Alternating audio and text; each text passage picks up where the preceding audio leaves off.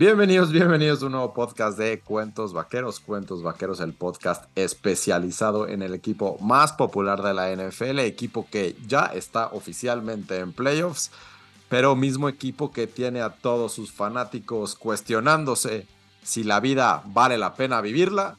Los Dallas Cowboys, yo soy Michelle Richaud, me dicen Mitch y conmigo, como siempre, Daniel Haddad. Dani, ¿cómo estás? Hola Mitch, otro lunes triste, el cuarto ya de la temporada. Y pues sí, ¿no? Como mencionas, un domingo bastante, bastante malo para el aficionado cowboy, como lo somos tú y yo y muchos de los que nos escuchan. Es más, la mayoría de los que nos escuchan, no es que todos. Pero bueno, ¿qué te digo? Es un partido que le pedimos muchísimo al equipo que empezara bien y creo que ellos, ellos también lo vieron mucho en, la semana, empezaron de hecho bastante bien, sorprendentemente bien. Eh, yo creo que tanto la ofensiva como la defensiva dieron una gran primera mitad y luego no sé qué les dieron en, el medio tiempo, que la segunda mitad fue terrorífica, ¿no? Pero bueno, ni hablar, eh, eh, creo que por lo menos estamos ya en playoffs, hemos tenido un poco de mala suerte en el tema de las lesiones, entonces pues se vienen tres semanas de, demostrar ese talento que hay en el equipo, de recuperar jugadores que necesitamos a, largo plazo y, en playoffs. Y, sí, pues pensar en eso, ¿no? No creo que, que sea muy inteligente el equipo. Digo, nosotros lo, vamos a hablar y demás, pero no creo que sea muy inteligente, inteligente el equipo en, en poner todos sus pensamientos en este partido, qué salió bien y qué salió mal. Digo, claramente tendrán que estudiarlo y ver qué se puede mejorar y cuáles fueron sus errores pero bueno, pasar página, ¿no? Eh, lo hablamos la, semana pasada. Cambiarle la hoja lo, antes posible. Se viene un partido en, semana corta contra un rival, pues directo que, que odiamos, ¿no? Los Philadelphia Eagles. Y pues creo que esa debe ser la actitud. No sé, tú cómo estás, tú qué piensas. Mira, sí, fue un domingo complicado. Eh, porque pensamos que íbamos a ganar, ¿no? Honestamente, eh, digo, además de ser aficionados a los Cowboys, creo que la mayoría disfrutaron de una buena final de Copa del Mundo de, fútbol y pues a lo mejor normalmente me preparo mentalmente para un partido de los Cowboys antes de que empiece el partido y la final del Mundial pues acabó 10 minutos antes de que empezara el partido y no hubo este momento para poder, bueno, ahora sí ya empiezan los Cowboys, vamos a ver qué, quiénes son los inactivos, vamos a ver este cómo está, quién ganó el volado, quién, o sea, como que es ese, ese proceso que hago siempre previo a un partido de los Cabos, porque para mí el partido empieza por lo menos una hora antes, ¿no? En donde haces una preparación para el partido. Y en esta ocasión, pues no se pudo, y aparte lo vi en casi unos cuates, que la verdad estuvo muy bueno el ambiente. Eh, y, estaba muy claro cuál era la cartelera, ¿no? Era Mundial y acabando el Mundial, Cowboys. Eh, el partido obviamente no, no se desarrolló de principio a fin como quisiéramos y hablaste de un tema de la suerte, en este caso refiriéndote al tema de las lesiones, pero yo también creo que la mala suerte jugó en Dallas durante toda la segunda mitad y, obviamente hasta, hasta el overtime, en donde todo lo que pudo salir mal salió mal, ¿no? De nuevo, eh, en donde específicamente con, con el último drive, eh, donde muy criticado el play calling, eh, pero más, más que eso es, a ver, lo hemos dicho mil veces, ¿no? Cuando el rival tiene tres timeouts y tú tienes la posesión, luego, luego de un fumble, entonces fenomenal, eh, corres una vez y no avanzaste nada, ¿no? Quema el rival un timeout. Corres otra vez, no avanzaste nada, quema el rival un timeout. Entonces ya, ya cuando es tercer down, es la encrucijada de qué haces.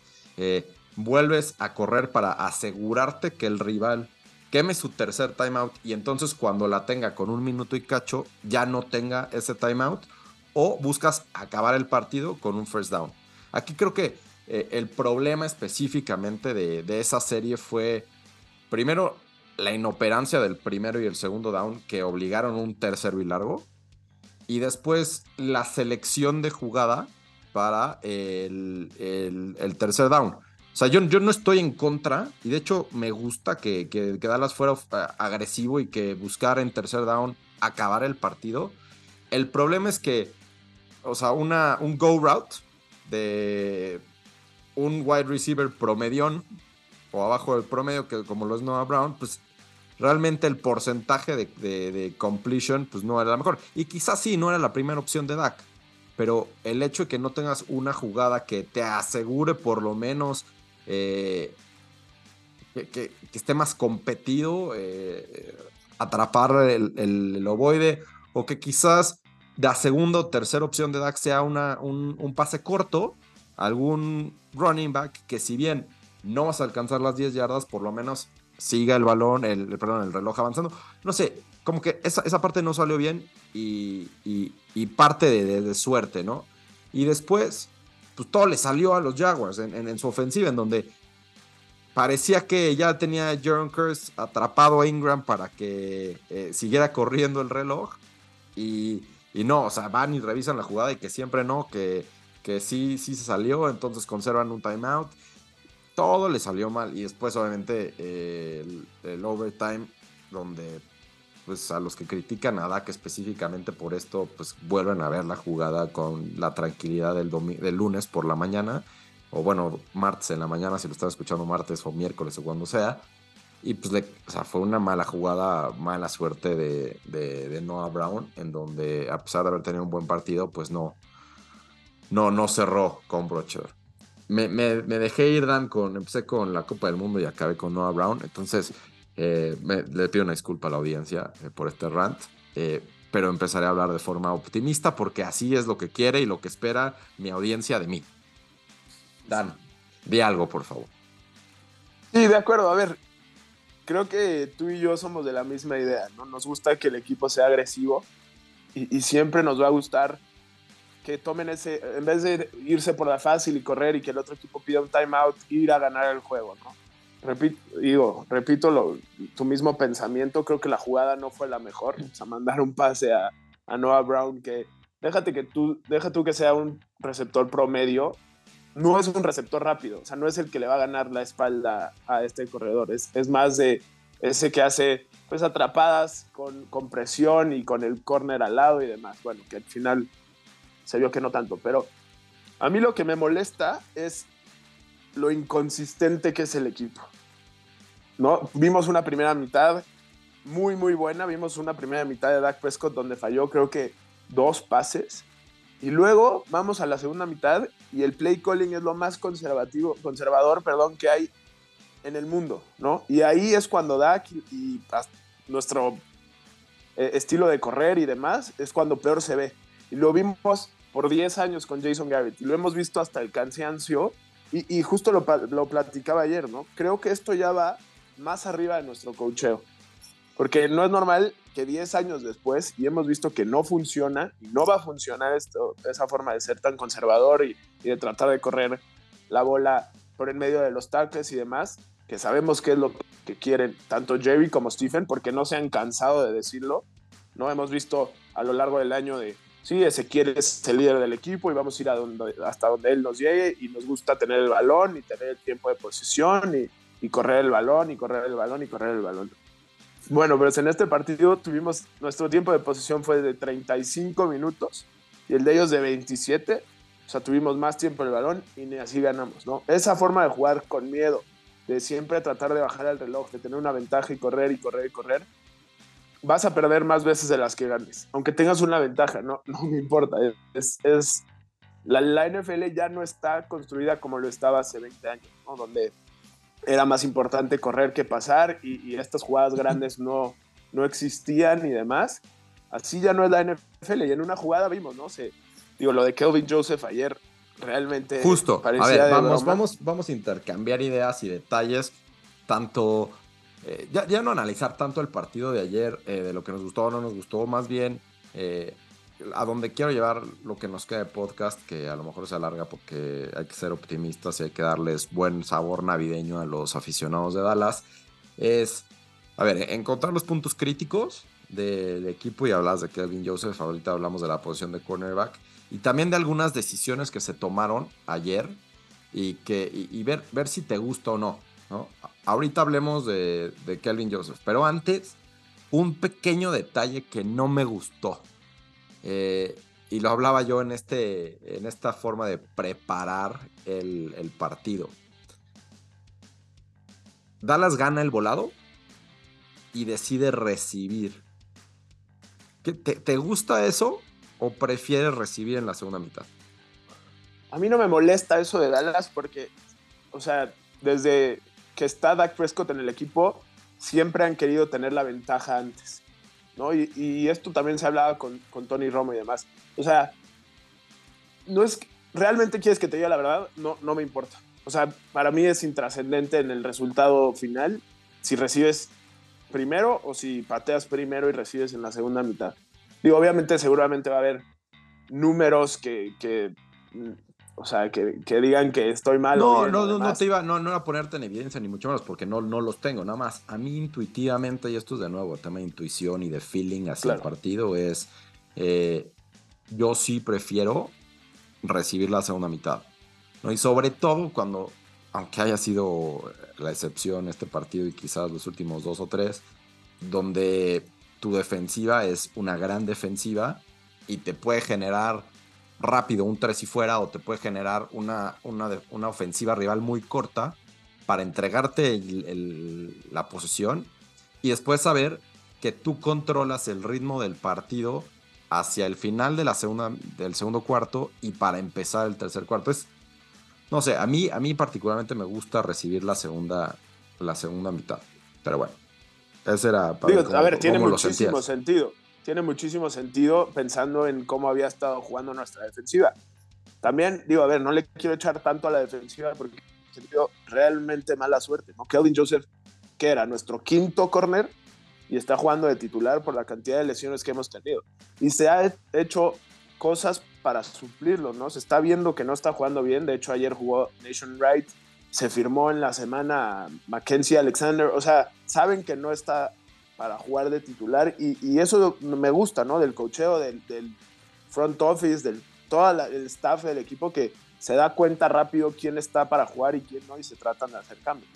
Y, sí, digo, hablando, hablando de Kelvin Joseph, nada más para decir la calificación de PFF, eh, de 22 defensivos que jugaron ayer por Dallas, eh, Kelvin Joseph tuvo la calificación número 20 eh, con 37 snaps y quien lo supliera después de que me lo mandaron a la banca, Nashon Wright tuvo la calificación número 19. Entonces, sí, bien por el cocheo que al menos trata de cambiarle cuando no está funcionando algo, pero en esta ocasión el suplente pues tampoco... El plan B no funciona. tampoco funciona. Y sí, a ver, clavémonos en este tema, porque es un tema importantísimo.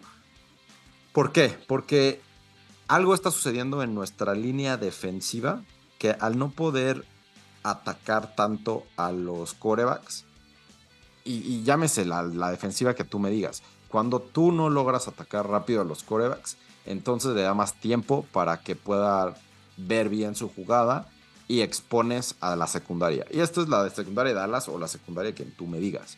Eh, y ahorita está sucediendo eso. Entonces es un mal timing en donde Jordan Lewis fuera toda la temporada, que era nuestro slot corner titular.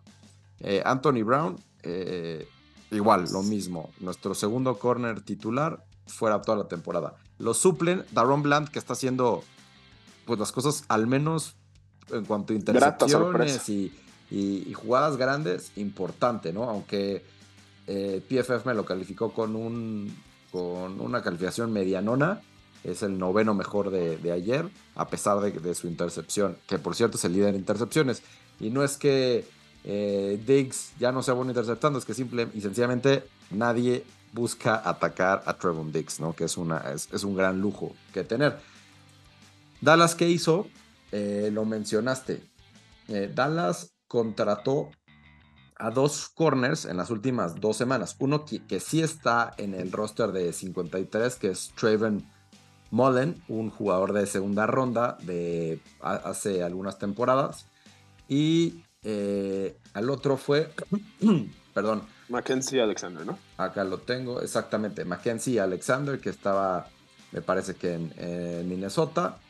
Y eh, bueno, él, él, está en la escuadra de prácticas y todavía no, todavía no está, digamos, en el primer equipo, pero pues algo tendrá que hacer eh, Dallas para buscar arreglar este problema que, hijo, no, honestamente yo creí que no era un problema porque yo había visto bien a Kelvin Joseph y, lo platicamos aquí que está siempre pegado en la cobertura y de alguna forma se la, se atrapaban, ¿no? O sea, por lo, pero por menos siempre estaba ahí. ahorita ya no está ahí, ¿no? En los dos touchdowns que le metieron está completamente perdido. Entonces, es ver si es un tema de cocheo, si es salvable, porque es, es una posición donde necesitas mucha confianza. Entonces, ver si, si puedes salvar a Kelvin Joseph y si no, ver de qué forma eh, vas a activar a, uno de tus nuevos corners y ver si pueden ser la solución eh, en, lo que queda de, la temporada. ¿Tú, tú, ¿Tú qué ves ahí? Sí, yo creo que tiene mucho trabajo Dan Quinn, ¿no? Porque mucha gente menciona, no, es que se necesita más un corner que un receptor. Y digo, creo que es, es bastante obvio pero hay tan pocos de buen nivel en el mercado. Digo, hay equipos que no tienen ni uno de buen nivel, ¿no? Imagínate cuántos va a haber en el mercado, ¿no? Entonces creo que Dan Quinn tiene que trabajar mucho en, formar un esquema donde, a ver, sabemos que Trevon Diggs puede cubrir al receptor número uno, eh, que igual y de repente tiene una jugada donde le hacen un, doble movimiento y, se lo come literalmente y, y pues acepta o el receptor tiene una gran ganancia y demás. Pero bueno, dejar a Trevon Diggs con, igual y con el receptor número 2, que es, fue mucho lo que hicieron las primeras semanas, y hacer un plan para que entre todos los demás cubran a los otros. ¿no? Algo va a tener que hacer Dan Quinn, porque realmente desde, podría decir que desde que regresó Dak, no se ha visto igual de bien. Digo, por momentos igual y sí, habrá partidos que sí, pero no se ha visto igual de bien que las primeras semanas. Y aquí tengo números que lo respaldan, ¿no? Eh, puntos por partido desde que, bueno, cuando no estaba DAC, 16.3 y desde la semana 7 a 15, 21.4, ¿no? Primero, primer downs por partido en las primeras seis semanas, 15.7 y después de eso 19.6, 4 más. Eh, yardas por aire del equipo rival de las primeras semanas, 183, subieron a 197. Digo, igual, y no son tantas, pero bueno, hay un cambio y, es muy raro. ¿eh? También, digo, no todo se lo ha hecho a la defensiva. Creo que de repente la ofensiva, especialmente Dak, que tengo que decirlo, yo soy uno de sus grandes defensores, últimamente no se ha visto bien. Aunque empezó muy bien este partido, de repente, eh, hasta cuando da un pase, se ve como, digo, sin ser ningún experto ni mucho menos, sus pies no están bien plantados ni demás. Eh, mucho tendrá que ver que somos una de las peores líneas ofensivas en cuando queremos pasar el balón, ¿no? siendo una línea eh, ofensiva muy buena cuando queremos correr. Hemos visto a Dak cómo se tiene que quitar y quitar jugadores para poder dar un pase de repente, especialmente cuando corremos en primer y segundo down, que era algo también de lo que quería hablar, porque vi un dato justo antes de el podcast. A ver, vamos a decir esto, Dan. Eh, vamos a acabar con la defensa y ahorita nos clavamos con la, En la defensa ya dijimos, perdimos a Jordan Lewis y Anthony Brown eh, por, por, lo que resta de la temporada. Después Jonathan Hankins, que fue este trade que hicimos con los Raiders a media temporada, que pasó a lo mejor abajo del radar de todos porque pues, todos estaban más pendientes en algún splash movement que podría ser Joey Jones. Al final Jonathan Hankins eh, había estado jugando bien, ¿no? Creo que el dato es que cuando está Jonathan Hankins en el campo, el rival promedia una yarda por tierra menos que cuando él no está. Entonces es un jugador que sí estaba teniendo un impacto importante. Él no va a estar el resto de la temporada regular, se espera que esté para playoffs. Leighton Van Der Esch eh, no está, eh, estaba jugando muy bien y se lesionó ayer en el primer cuarto, me parece, no regresó. Y, y Leighton Van Der Esch, ahorita estamos grabando a mediodía del, del, este, del lunes 19 de diciembre. Y los reportes hasta ahorita parece que es una lesión de cuello. No, es una lesión de hombro, no de cuello, como se reportaba. Entonces, vamos a esperar la gravedad de, de, la lesión para ver de qué forma impacta al equipo. Y después, la realidad es que la línea está jugando, o sea, todos siguen. Eh, bueno, los defensive ends. Lawrence Armstrong se lastimó ayer, ¿no? Pero entra y sale, ¿no? Igual ya venía lesionado el partido pasado y estuvo ahí en el reporte de lesionados. El punto es que como que no hay como lesión este tal cual una asignación de lesión a ninguno, pero Micah, eh, DeMarcus Lawrence y Torrance Armstrong están lesionados. O sea, se les ve a los tres rengueando cada que juegan. o sea, están lesionados. Entonces, pero todos lo están, ¿no? En la NFL, la verdad, a estas alturas de la temporada. O sea, creo que es complicado mantener un cuerpo sano en, este deporte. Desafortunadamente, obvio, de acuerdo, pero creo que, creo que esta, esta necedad de, de, ser super tough guys, o sea, de ser los más este, eh, fuertes y, necios, de que yo tengo que jugar y todo esto, hay que ver de qué forma Dallas va a preparar los siguientes partidos, que para mí este es el tema más importante del podcast, que ahorita platicaremos nada más. Eh, quería hablar de las lesiones, que son súper importantes, relevantes. Esperar a ver qué pasa con Leighton Van Der Esch. Si juega no juega, si le van a dar juego a Jabril Cox, que es este jugador que pensábamos que iba a ser importante esta temporada y simple y sencillamente está inactivo todos los partidos. Eh, si la lesión de Van Der Esch es de un par de partidos, que esperemos máximo sea eso, seguramente veremos a, Cox. Y en general, tendrán que probar a, los dos corners que dijiste, porque para eso deben ser estos tres partidos, ¿no? de nuevo, ahorita me clavo en, lo que significarán estos tres partidos, pero habrá que probarlos. Eh, y Dan, estabas diciendo cosas de, la ofensiva. Eh, quiero llevar rápido la conversión hacia lo que tú digas y yo luego tengo un punto. Tú dime. Sí, mi único punto es que de repente, y, voy a regresar a lo que, lo que hablé un poquito antes, es somos de más, o sea, Kellen Moore de repente saca jugadas muy buenas y de repente parece complaciente y quiere hacer lo mismo, ¿no? O sea, había un número, justo decía antes de entrar a, este podcast, y que el 72% de los primeros downs ayer se corrió. Terrible. Es que tú y yo y todos los aficionados que vieron el partido sabían que iba a pasar en ese primer down. Y más duele cuando ves que en el otro, o sea, las veces que deciden pasar, le sale muy bien, ¿no? O sea, es, ridículo como estás viendo que tu fuerte, digo, además del buen sistema que tienes entre Zeke y Pollard, que bueno, lo, de Zeke ya saben mi coraje que le tengo hacia él y demás, pero estás viendo que en play action lo haces bastante bien y no lo usas durante toda esa segunda mitad, ¿no? Que es cuando tienes la ventaja, que tienes, o sea, puedes usarlo mucho más porque la defensiva va a comprar muchísimo eso que quieres correr para acabarte el tiempo y no lo hacen, ¿no? Entonces... A mí lo que me preocupa, Dan, eh, de esta parte, y, estoy de acuerdo contigo, o sea, tienen que ser mucho más inteligente en cómo maneja el primer down. Eh, ¿Por qué? Es primer down y luego vi varios segundo y largo que otra vez corrimos, ¿no? En donde dices, Jesús, ¿no? Eh, pero aquí, aquí viene mi, tema eh, de, la parte de los receptores, ¿no? Receptores, llámese wide receivers y, tight ends.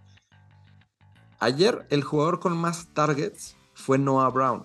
Y de nuevo, o sea, y tuvo dos touchdowns y, y, hasta antes de la última jugada del partido, literal, hubieras dicho qué buen partido de Noah Brown. Pero, como por qué depender tanto de Noah Brown?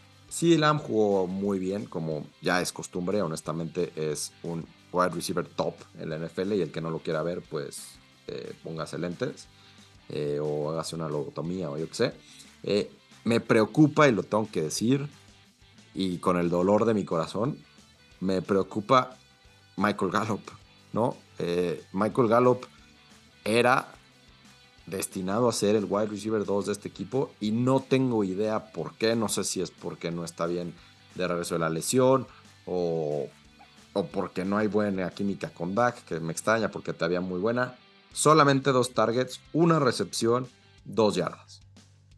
Eh, Schultz, solamente dos recepciones ayer. Hendershot, que es el otro tight end, eh, con Jake Ferguson, que no estuvo ayer, un gran touchdown. Eh, pero fuera de ellos, ¿quién? ¿No? Y, lo digo porque, a ver, ya está James Washington en el, en el, equipo. ¿No? O sea, James Washington, ¿qué? No, no es opción. Este, a, a, Turpin solamente lo vamos a usar para, para equipos especiales. Realmente este equipo, y a lo mejor es la solución, ¿eh? realmente T.Y. Hilton, que no hablamos de el podcast pasado porque justo lo firmaron cuando acabamos de grabar, T.Y. Hilton está listo para ser el wide receiver 2. Tendremos que hacer un splash movement y firmar a Odell Beckham. Estoy preocupado. O sea, sí estoy preocupado porque, o sea, ahorita criticaste y con mucha razón que corremos mucho.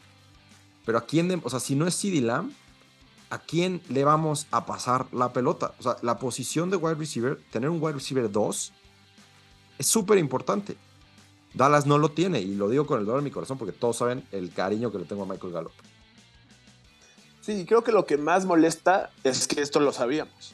Y lo sabíamos todos y, digo, al final pues obviamente nos emocionamos y, llevamos 10 este, victorias y vamos a entrar a playoffs, pero este es un problema que vamos teniendo desde el juego contra San Francisco pasado, ¿no? Que, que a Mary pues vimos que no era del, o sea, por lo menos no era para partidos grandes con Dallas, entonces ok, te deshaces de él, tomas una mala decisión, si me preguntas a mí, pero bueno, la tomaste, eh, especialmente por lo que recibiste a cambio, y no haces absolutamente nada para suplir un receptor número uno en tu equipo, ¿no? Entonces dices, bueno, voy a draftear a uno, que es Jalen Tolbert, y voy a traer a James Washington, que no es ninguna garantía. Entonces, digo, y, no quiero defender a Dak ni mucho menos, pero mucha gente le echa la culpa a un jugador cuando el equipo hizo todo lo posible para hacer peor a su cuerpo de receptores, para hacer peor a su línea ofensiva. Y, no hemos hablado de Tyron Smith, que quiero, fue lo único que me gustó, yo creo, del juego de ayer. Es un fuera de serie. Pero bueno, el equipo en general, especialmente en la ofensiva, no está jugando bien, ¿no? Y vimos al, coordinador ofensivo, que a muchos no les gustan, pero bueno, todo le quieren echar la culpa al coreback. Sí.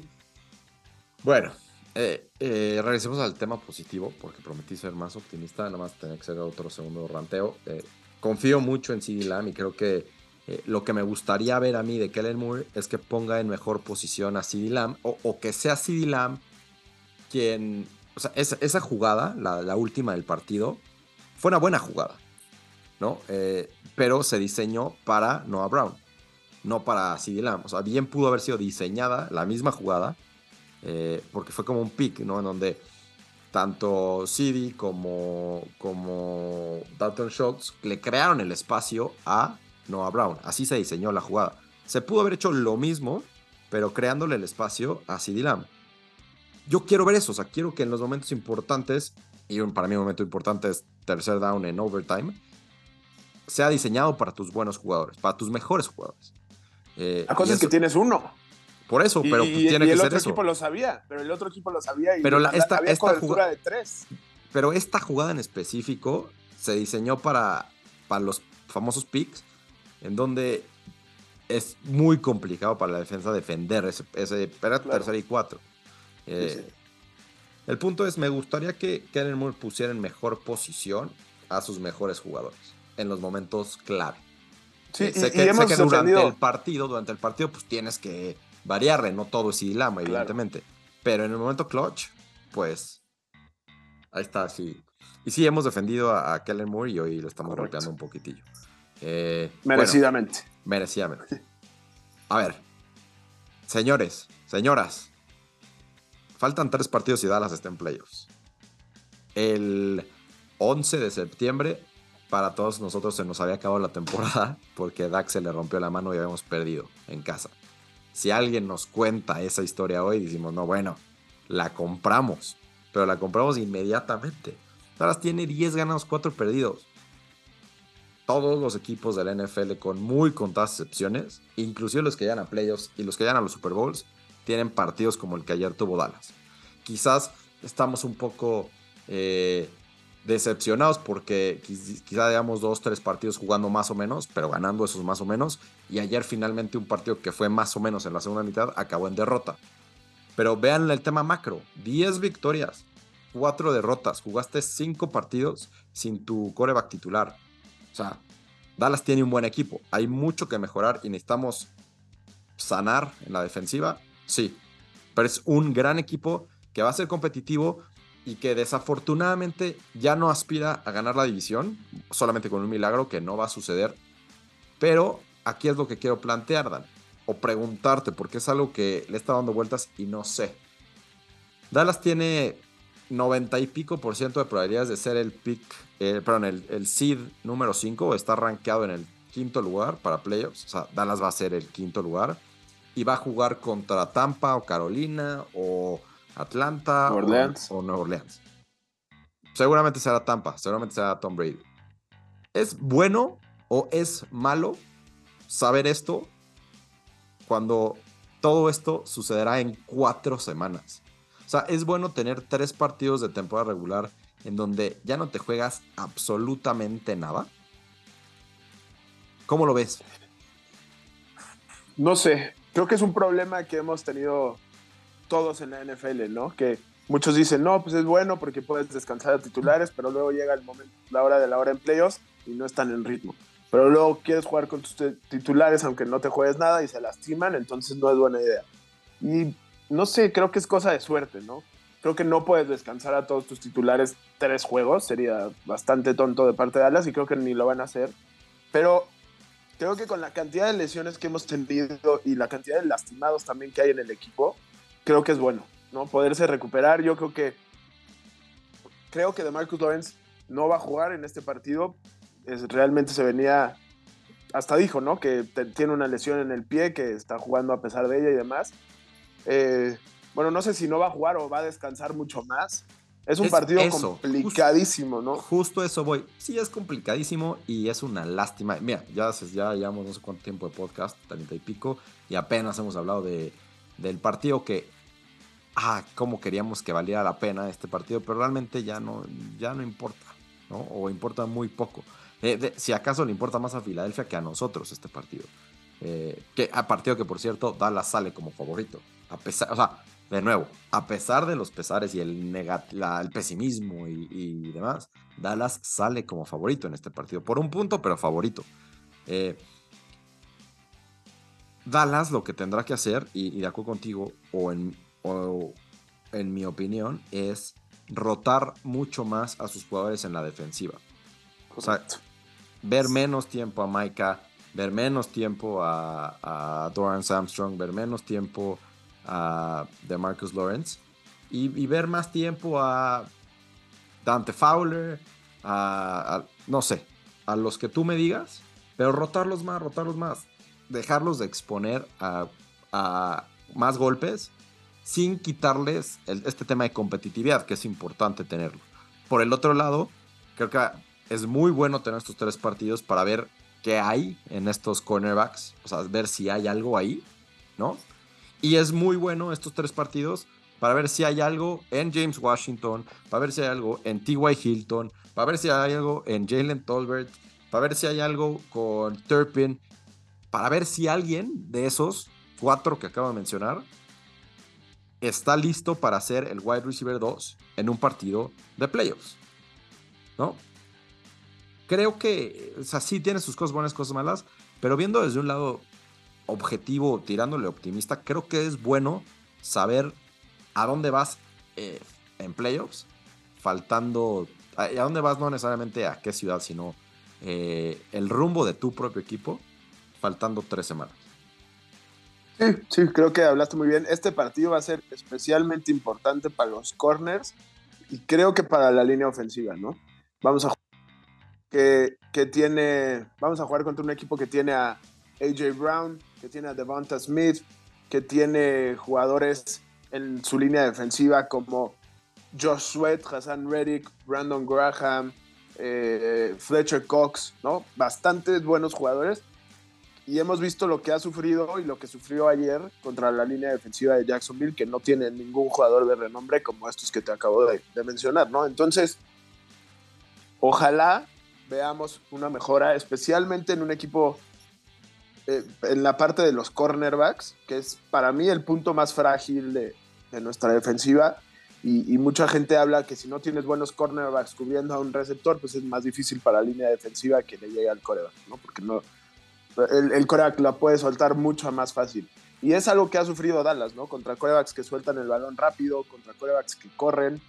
Y este partido contra uno de los mejores equipos de la NFL, el que tiene el mejor récord y ha jugado de la mejor manera, que sí que han sido rivales más fáciles y que cuando jugamos contra ellos con nuestro quarterback suplente pues casi le ganamos, sí, sí, pero también aceptar que pues han mejorado mucho en la temporada y tienen un equipo bastante completo y hacen muchas de las cosas que más le duelen a Dallas, ¿no? Especialmente ellos en ofensiva y nosotros en defensiva, corriendo muy bien el balón, eh, con un coreback eh, que puede correr y pasar ¿no? que igual y no será el mejor pasando, pero cuando lo tiene que hacer se ha visto pues no del todo mal. Entonces es el rival más, por lo menos más fuerte que hemos tenido en los últimos años, ¿no? hablando de nuestra conferencia y de nuestros, nuestros rivales acérrimos.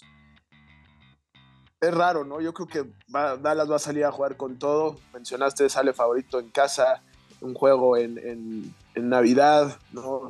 Sábado. Después de una derrota. Será en sábado 3 de la tarde, sábado 24 de diciembre. De nuevo, qué coraje que, importe poco el resultado del partido. Y, de nuevo, nada más decirlo. Cornerbacks, súper importante ver si alguien decide robarse la titularidad. Y de wide receivers, lo mismo. Y finalmente creo que también será importante para, para nuestro muchacho futuro Hall of Famer Tyron Smith acabarse de acoplar a la posición de right tackle. ¿no? Ayer jugó 54 snaps. Eh, Jason Peters jugó por ahí unos, pero también jugó de left tackle. O sea, no, creo que jugó nada más de right tackle. O sea, nada más también parte de estos tres partidos será afianzarse en, y, tomar la decisión de cuál ya va a ser mi línea ofensiva titular en playoffs, porque creo que en playoffs no, no puedes o no deberías estar rotando a tus tackles y a, tus guardias. Eh, también servirá para esto la, los tres partidos que, vienen. Sí, de acuerdo. Creo que hoy en día se ve complicado pelear. O sea, no somos un equipo. Pero bueno, uno de los mejores equipos de la liga. Se ha visto demasiadas flaquezas en puntos importantes y creo que tenemos tres semanas para recuperar lo visto tanto de la defensiva las primeras semanas como la de la ofensiva cuando regresó Dak y en estos pues un par de buenos juegos o tres o cuatro buenos juegos que hemos tenido desde entonces. Entonces, pues a tomarlo así, ¿no? Como tres statement games, como le llaman, para regresar a lo que mejor sabemos hacer. Ojalá que regresen varias de esas lesiones, jugadores que se lesionaron. Obviamente, pues los cornerbacks sabemos que es para toda la temporada. Pero bueno, los demás que se recuperen y, pues sí, nada más nos queda eso, ¿no? Y alegrarnos otra vez, porque yo creo que llevamos que 40 minutos hablando y enojados y demás, pero estamos en playoffs. Ya estamos medio contentos, ¿no? ¿O, no? sí, sí, correcto. Estamos en playoffs y pues hay que disfrutarlo también, ¿no? Es en una liga tan difícil como es la NFL y mucha gente me dirá, no, pues es que llevamos tanto tiempo sin ganar.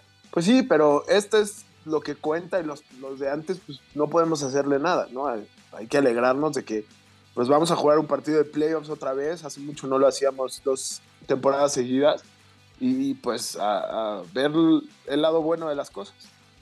Sí, nada más confirmando aquí ya viendo la información completa de Leighton Manderesh, es un Stinger, o sea, es como que hay, que es como una picadora de, nervio en el, en el hombro derecho, nada que ver con el cuello, así es que son muy buenas, este, muy buenas noticias para, para Dallas. Igual, repetirlo, o sea, ver que tiene Jabril Cox, ¿no? Quizás limitar el número de snaps para Leighton Manderesh en los siguientes partidos. Y a ver, de nuevo, optimismo y ver las cosas de forma real. O sea, Dallas por primera vez en 15 años, lo repito, por primera vez en 15 años, Dallas va a jugar playoffs en temporadas consecutivas. Yo sé que, muchos han sido de un partido y para afuera, o máximo dos partidos y para afuera, pero el, equipo es diferente, el head coach es diferente, a lo mejor no les gustó cómo manejó el partido, la neta a mí sí me gustó, nada más no se, no se ejecutó bien.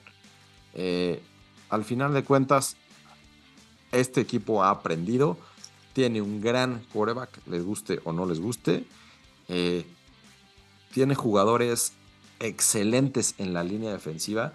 Y si se utilizan de forma correcta estas tres semanas para recuperar lesionados, para probar algún, en algunas posiciones clave quién va a, destacarse para playoffs, creo que estamos en buena posición y creo que Dallas puede hacer mucho ruido en la parte importante de la temporada.